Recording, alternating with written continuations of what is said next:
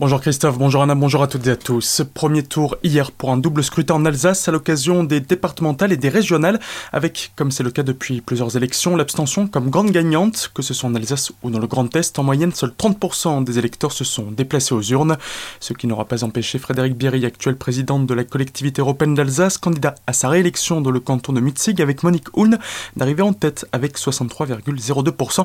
On écoute sa réaction. J'invite euh, à ce que le rassemblement soit encore plus fort pour euh, la prochaine mandature parce que plus les habitants seront nombreux à s'exprimer, plus le poids de notre canton sera important euh, pour défendre tous les projets que nous portons, des projets de mobilité, des projets éducatifs, des projets de développement économique, des projets d'une transition environnementale douce et pas d'une transition environnementale doctrinaire. Dans le canton de Mutzig, en deuxième position, on retrouve les candidats RN avec 18,84% qui seront également au second tour.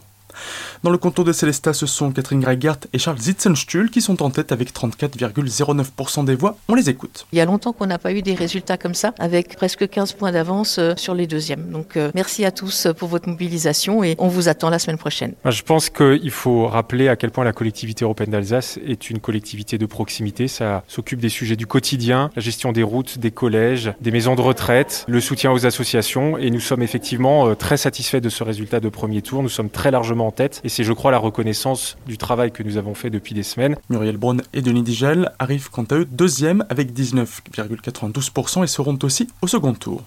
À Colmar, dans le canton 1, ce sont les conseillers d'Alsace sortants qui arrivent en tête. Catherine Dietrich et Yves Eménager ont recueilli 42,63% des votes. Le vrai vainqueur, c'est malheureusement l'abstention et la vraie défaite, c'est la démocratie. Et on ne peut pas, quand on aime la démocratie, quand on aime la politique, on peut être triste de ce résultat lié à l'abstention. Après, moi, je remercie les électeurs qui nous ont largement mis en tête, très largement. C'est un soutien à la fois au bilan qui est excellent et aux propositions, mais maintenant il va falloir euh, mobiliser au deuxième tour sur les thèmes qui nous sont chers, c'est-à-dire l'Alsace, l'ordre et la sécurité. Au second tour, en face des candidats républicains, on retrouvera le binôme écologiste composé de Véronique Matelinger-Vuchet et Frédéric Hilbert qui ont eu 27,60% des voix.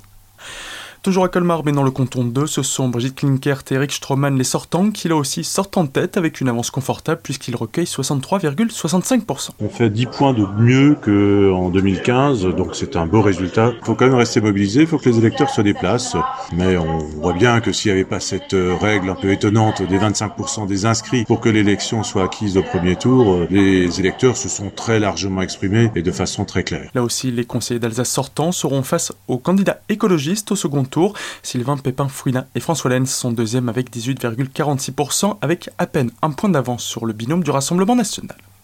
Pour le canton de Winsenheim, c'est encore le binôme sortant qui arrive en tête. Monique Martin et Lucien Muller recueillent 38,82% des suffrages exprimés. Moi, je suis très content, oui, puisque de toute façon, on nous a placés en tête. C'est quand même important. Je veux surtout remercier, bien sûr, les électeurs qui ont voté pour nous et les appeler et les encourager à revenir et puis, je dirais, à amener leurs amis, hein, que c'est quand même ça qui manque. Hein. Dans la démocratie, il faut aller voter. Au second tour, ils seront opposés à Rachel Grostet et Benjamin Ouin, qui ont eu 29,13% des voix dans le canton.